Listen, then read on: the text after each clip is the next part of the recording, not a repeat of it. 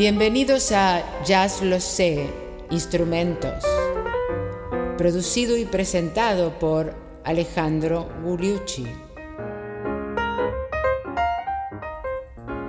La percusión, segundo y último episodio.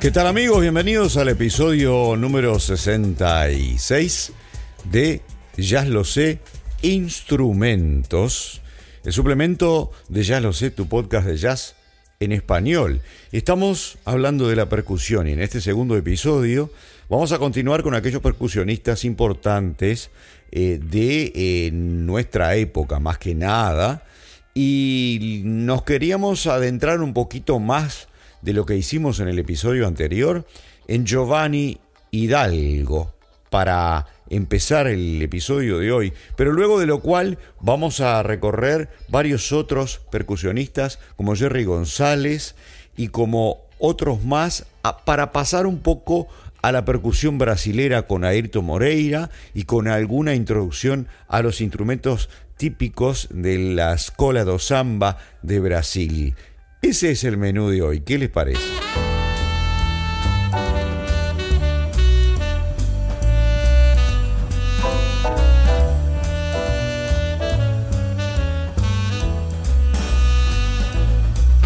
Hoy vamos a hablar de Milton Cardona, de Jerry González y vamos a redondear la figura de Giovanni Hidalgo, al cual le llaman Mañenguito, que nació en San Juan de Puerto Rico en 1963 y que trabajó nada menos que con David Sánchez, uno de los grandes saxofonistas latinos, con Tito Puente, nada menos, y con Eddie Palmieri, y que desarrolló la bomba de Puerto Rico y la plena y los metió en el jazz, nada menos. Ah, de alguna manera se dice que Giovanni Hidalgo fundó una nueva escuela para tocar las tumbadoras, las congas, con una técnica impresionante, con una velocidad también, eh, parece que de otro planeta, dicen algunos.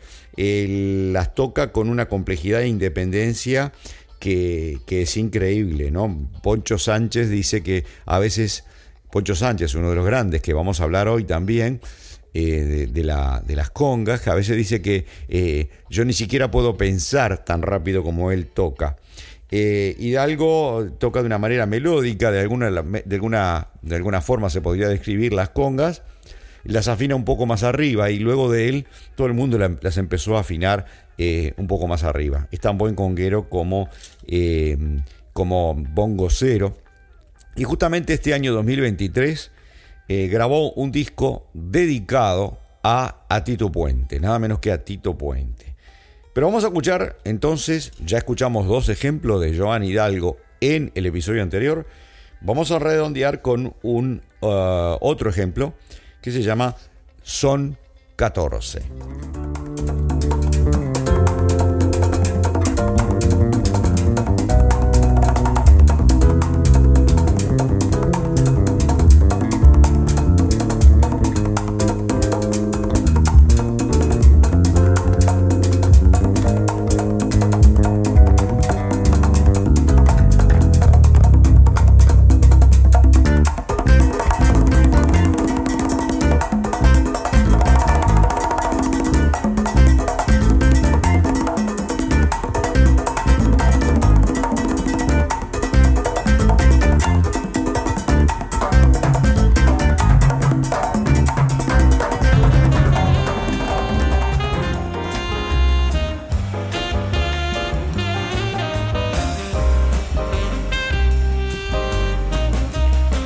La influencia de Hidalgo surgieron una multitud de excelentes percusionistas. Yo no los puedo traer a todos aquí, los invito a ustedes a, disfrutarlos, a buscarlos. Pero vamos a, como siempre, los tengo acostumbrados a hacer un pequeño resumen de algunos que, que me, de los que a mí me parece eh, que son los mejores, de los que se habla más también. Entre otros aparecieron eh, de Cuba Miguel Anga Díaz, que metió un poco de hip hop también en lo que hace. Richie Flores, Luis Conte, Samuel Torres, Pernel Santurnio. Y se puede decir de todos ellos que tocan tan rápido que a veces incluso parece que no, no siguieran la clave, porque de alguna manera hicieron intensificar lo que es el beat de los temas, de alguna manera como lo hicieron los bateristas de jazz, eh, de, mm, cambiar un poco el ritmo regular que había en los años 60 por algo un poco bastante más complejo. Vamos a escuchar, por ejemplo, a Milton Cardona. Milton Cardona, muy respetado como uno de los eh, mejores congoceros, eh, tocador de tumbadoras de sesión en, Nueva York. Y además es, es un, es un em, sacerdote de la religión eh, yoruba, de la santería, y toca el, tambor batá en la santería. Vamos a escucharlo entonces en justamente algo de santería. ya.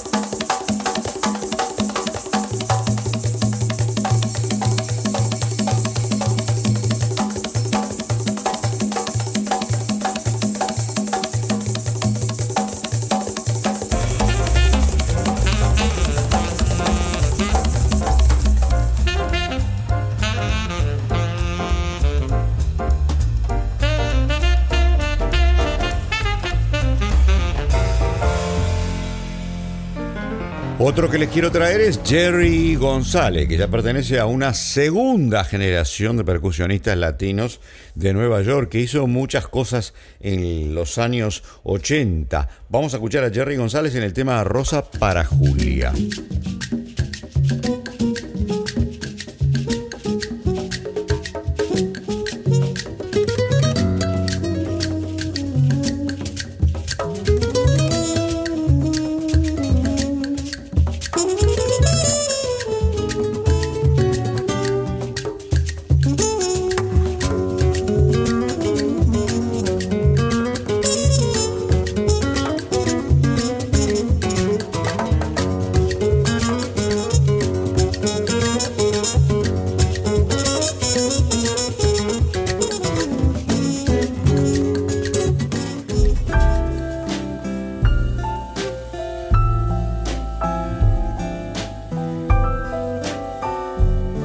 Visto la importancia de Nueva York en todas estas bandas que tienen que ver con eh, la tradición cubana y también la tradición puertorriqueña, boricua. Y hablando de eso, hablando, hablando de eso, en los años 90, uno de los que hizo más por este género de música, que es un puertorriqueño, en realidad nacido, eh, obviamente, en Nueva York, es Bobby Sanabria. Bobby Sanabria, que toca muy bien la batería y también toca muy bien la percusión.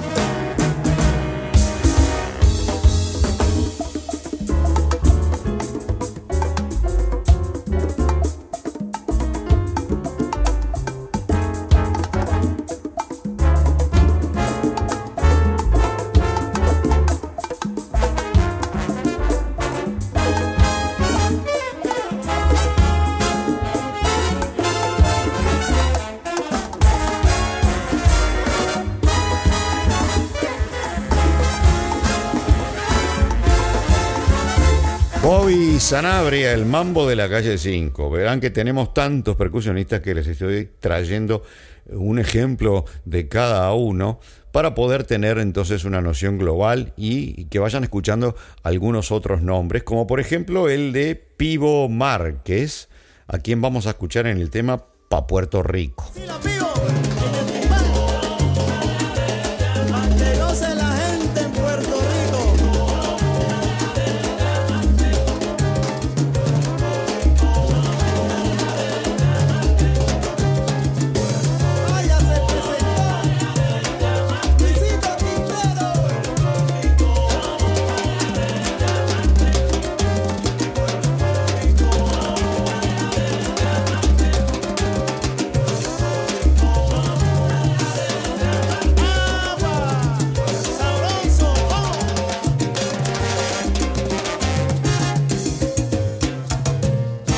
El tema para Puerto Rico de Pivo Márquez, que en realidad es venezolano, que surgió con la banda de nada menos que Carlito Santana, y luego de eso eh, estuvo recorriendo no solamente Puerto Rico, sino Ecuador, Colombia, Perú y Surinam, incorporando ritmos de todos esos países en su toque.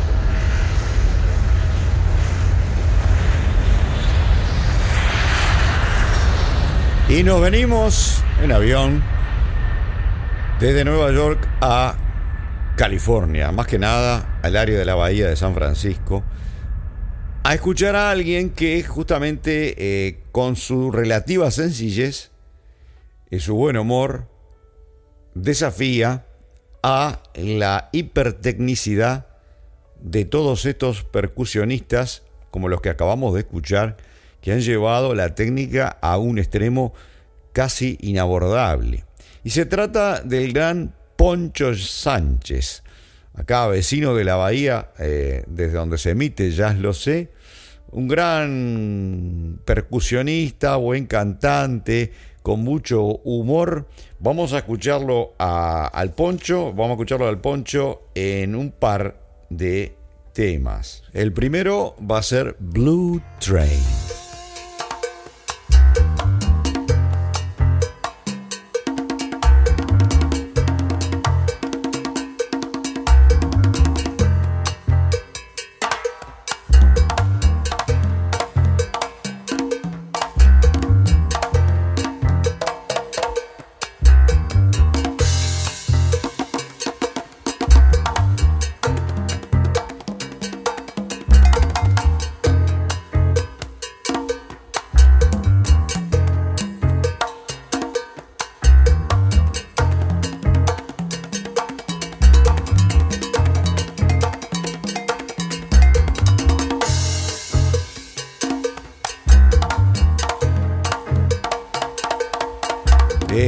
Poncho Sánchez, que surgió de la banda de Carl Jader, ¿se acuerdan? Aquel americano de, origen escandinavo que eh, toca muy bien el vibráfono y que tenía bandas latinas, paradójicamente.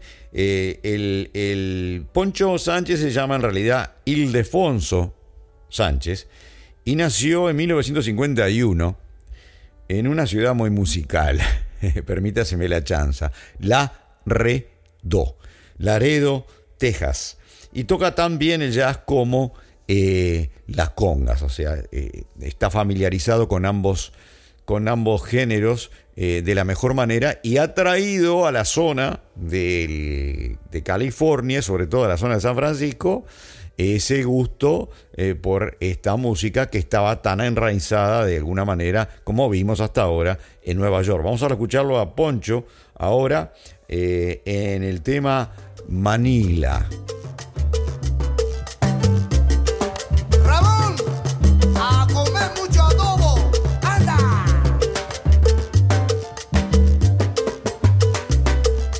Y acá les traigo el solo de Timbal.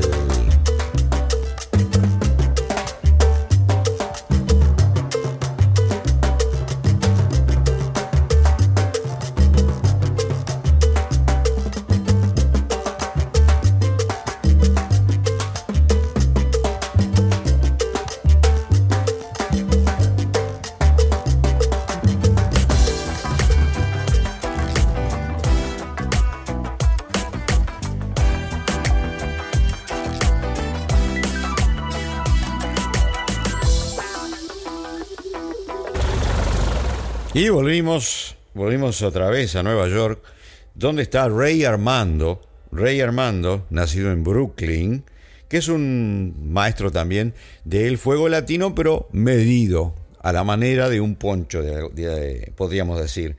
Trabajó nada menos que con Stan Getz y con El Gato, El Gato Barbieri, el gran saxofonista argentino, y ha eh, traído con su grupo una especie de eh, atractiva combinación entre el neobop y los ritmos afro-boricuas.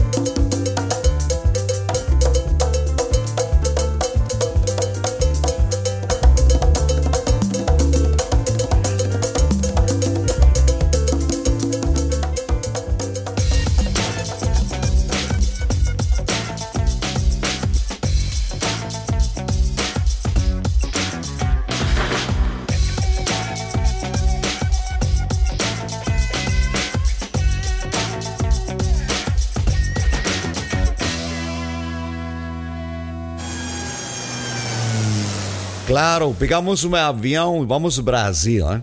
¿Por qué tenemos que hablar de la percusión brasilera? No estamos hablando de la, la percusión de bossa nova hecha con una batería, sino de la percusión como tal. Entonces les propongo eh, recordar un poco que eh, hay, en Estados Unidos y más que nada en el jazz, se empezaron a enterar de la, de la percusión, ya se entera, habían enterado de la bossa nova, por supuesto, de Antonio Carlos Jobim, que hasta, hasta grabó con Frank Sinatra, pero estamos, y de Charlie Bird en la guitarra, con Stan Getz y todo aquello, y, pero estamos hablando de la percusión en sí que se enteran más que nada cuando viene Ayrton Moreira, gran percusionista, con eh, su esposa Flora Purin, cantante, vienen a trabajar y erradicarse en Estados Unidos al final de la década de 60 y aparecen en el disco Live Evil, en vivo, aquel famoso disco de bastante revolucionario de Miles Davis y ahí toda la gente le empieza a prestar atención. Entonces vamos a hablar un poco de Ayrton y vamos a recordarles, ya que estamos, como hicimos con los, los instrumentos ah, afrocubanos y afropuertorriqueños, digamos, vamos a recordar el sonido de alguno de esos instrumentos que se utilizan en Brasil en la escuela de samba. Hay muchísimos más, por supuesto, pero de los más importantes, a manera de repaso. ¿Qué les parece?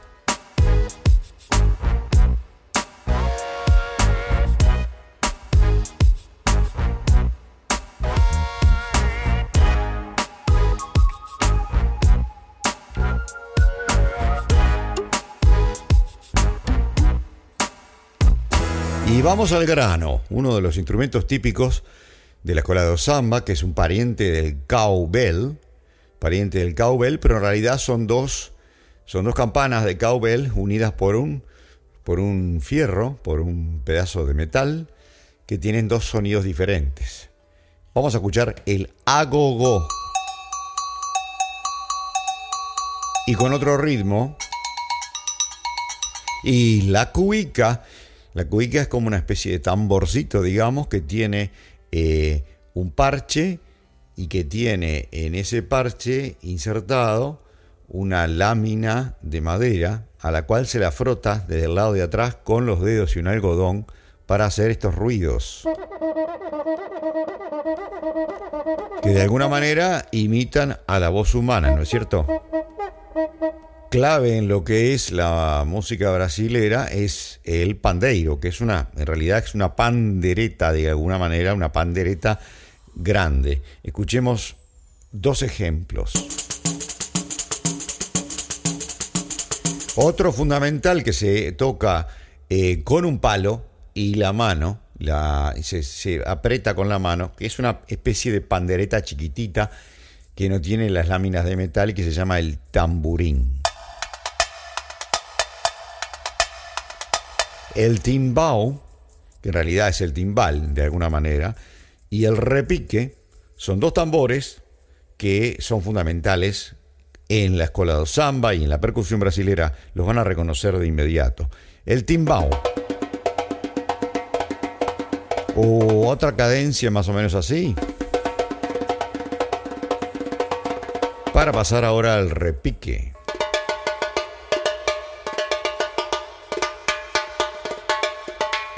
Y en el fondo de todo eso, llevando el ritmo, el 4x4, el gran tambor, el zurdo, con ese.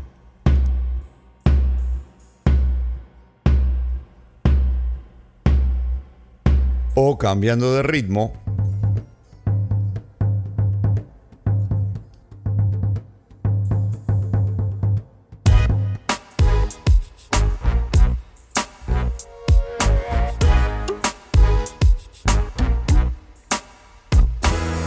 que arrasó con la percusión de origen brasilero en los años 70, sobre todo como dijimos con Miles Davis y luego con Chick Corea en el grupo eh, Return to Forever, que inició toda una serie de eh, percusionistas eh, que trabajaban con, con, aquellos grupos, ¿no?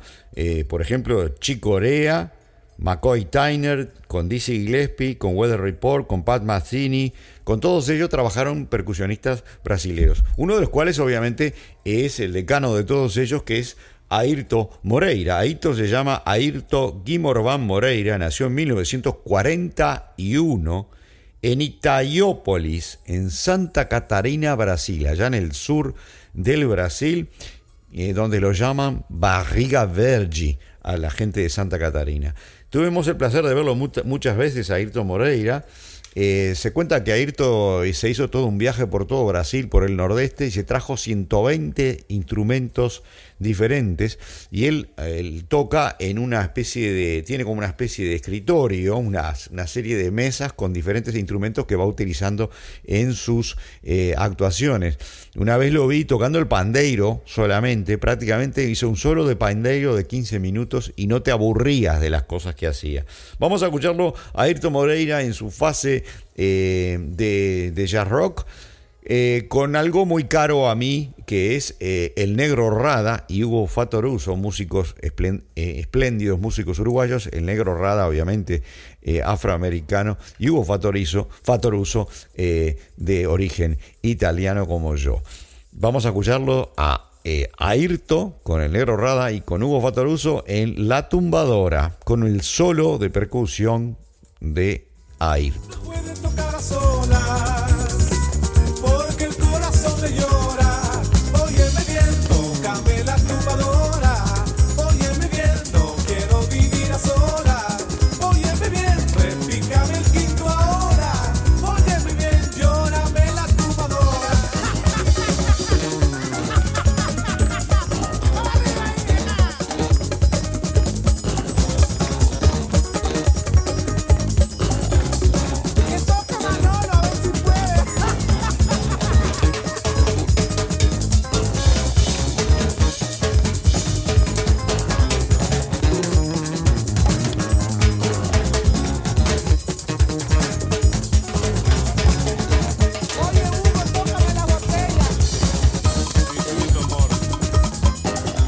Moreira en percusión con el tema de Rubén Rada, La Tumbadora.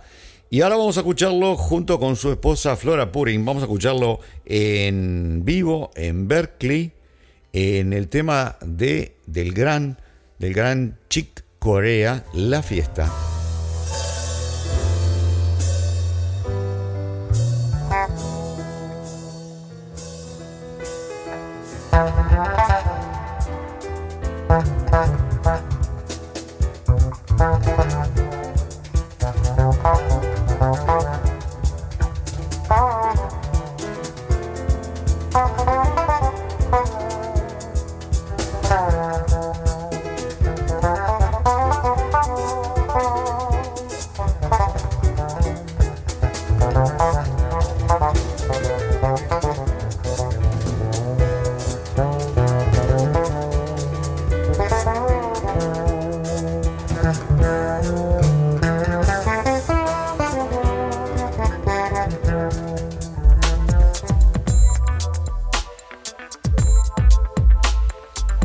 Ayrton Moreira hizo y hace mucha música, los invito, si les gusta, a escucharlo y o a verlo también. Vamos ahora a pasar a otro instrumento muy típico de la región de Bahía. Y ese instrumento es un instrumento afro eh, brasileño que se llama el berimbau, o berimbau, el berimbau, que es eh, un instrumento de una sola cuerda, una caña, digamos, una sola cuerda de eh, metal que se hace tocar en dos tonos diferentes con eh, la mano y una moneda o un pedazo de, madera o un aro de metal y que eh, se hace resonar con una calabaza, con una calabaza de la planta La Llenaria vulgaris que se usa en el Río de la Plata y en el sur de Brasil para tomar mate para tomar chimarrón. Ese tipo de planta, esa calabaza, actúa como caja de resonancia del sonido del monocorde del, del berimbau. Vamos a escuchar en berimbau. Ven, y haciendo otro pattern. Bueno, un maestro percusionista del berimbau, no solamente el berimbau, sino que además de, de tocaba la batería, tocaba cualquier instrumento de percusión, es Juvenal de Holanda Vasconcelos, conocido como Naná Vasconcelos, que nació en Recife en 1944 y murió en el mismo lugar en 2016. Fue el percusionista que hizo famoso al berimbau, que se utiliza en la capoeira, la capoeira que es una danza ritual, una especie de lucha, se hace eh, a ritmo de berimbau. Eh, no solamente tocaba el berimbau, sino las percusiones, hizo por lo menos una docena o dos docenas más que nada, más de 20 álbumes solistas de música, no solamente de berimbau, sino que de todo el cuerpo, hacía ruido con todo el cuerpo, además cantaba, y tocó con Pat Metheny, con Don Cherry en free jazz, con Jan Garbarek de Noruega, con Alberto Gismonti de Brasil también, con el gato Barbieri y con el gran Milton Nascimento. Vamos a escucharlo a en dos ejemplos.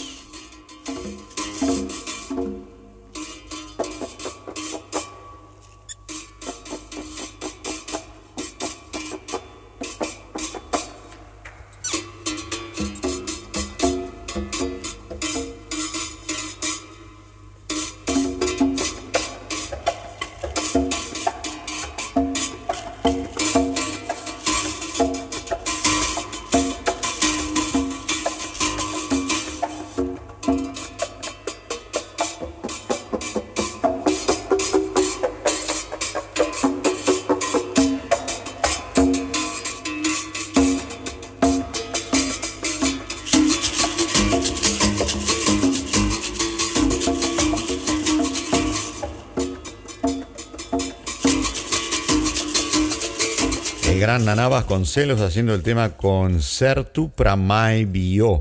Vamos a escucharlo ahora en Espafro.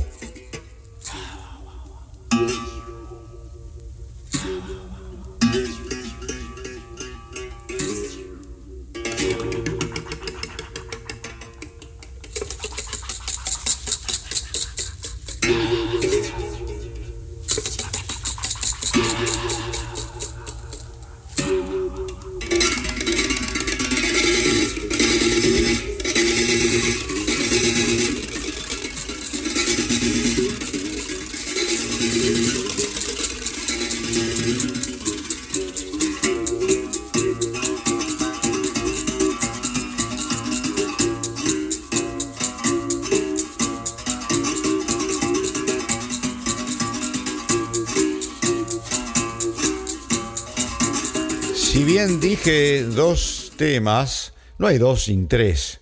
Además queremos escucharlo a Naná, no solamente tocando el, el beating bound, sino también la cuica. ¿Qué les parece? Vamos al tema Acuarela de Brasil. Y en este caso está con Gismonti, con el gran eh, tecladista y más que nada guitarrista y creador Egberto Gismonti. Nana Vasconcelos en Cuica.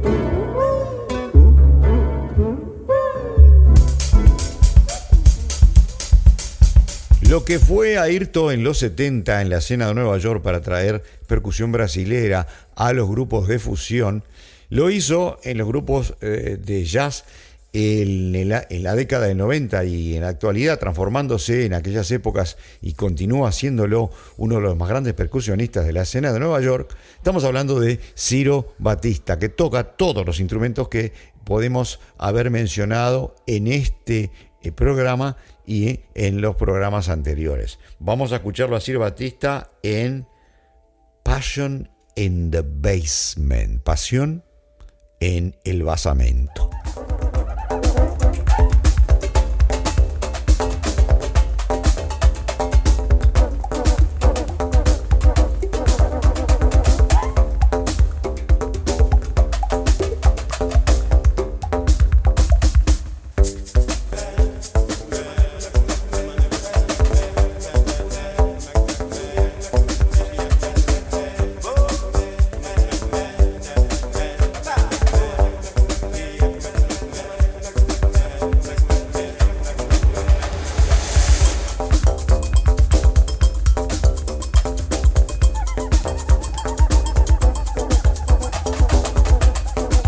Ciro Batista haciendo un solo con una serie de tubos de plástico eh, recortados y afinados que utiliza como instrumento de percusión también.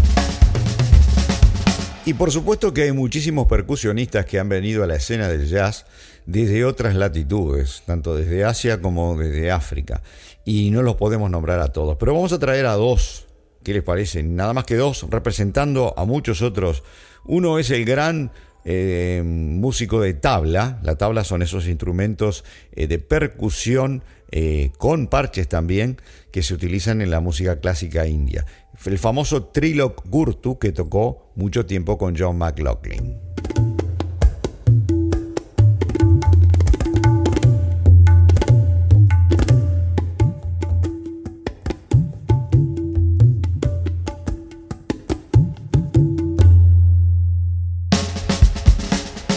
Como dijimos, vamos a traer otro percusionista más como representación del nuevo percusionista de la época actual que se nutre de, todo, ¿no? no solamente de lo que sea brasilero o afrocubano o puertorriqueño, sino que prácticamente de todo. Y en representación de todos los que existen, vamos a traer a Mino Sinelu, que es de la Martinica y que ha revolucionado todo lo que es percusión en los últimos 20 años. Mino Sinelu.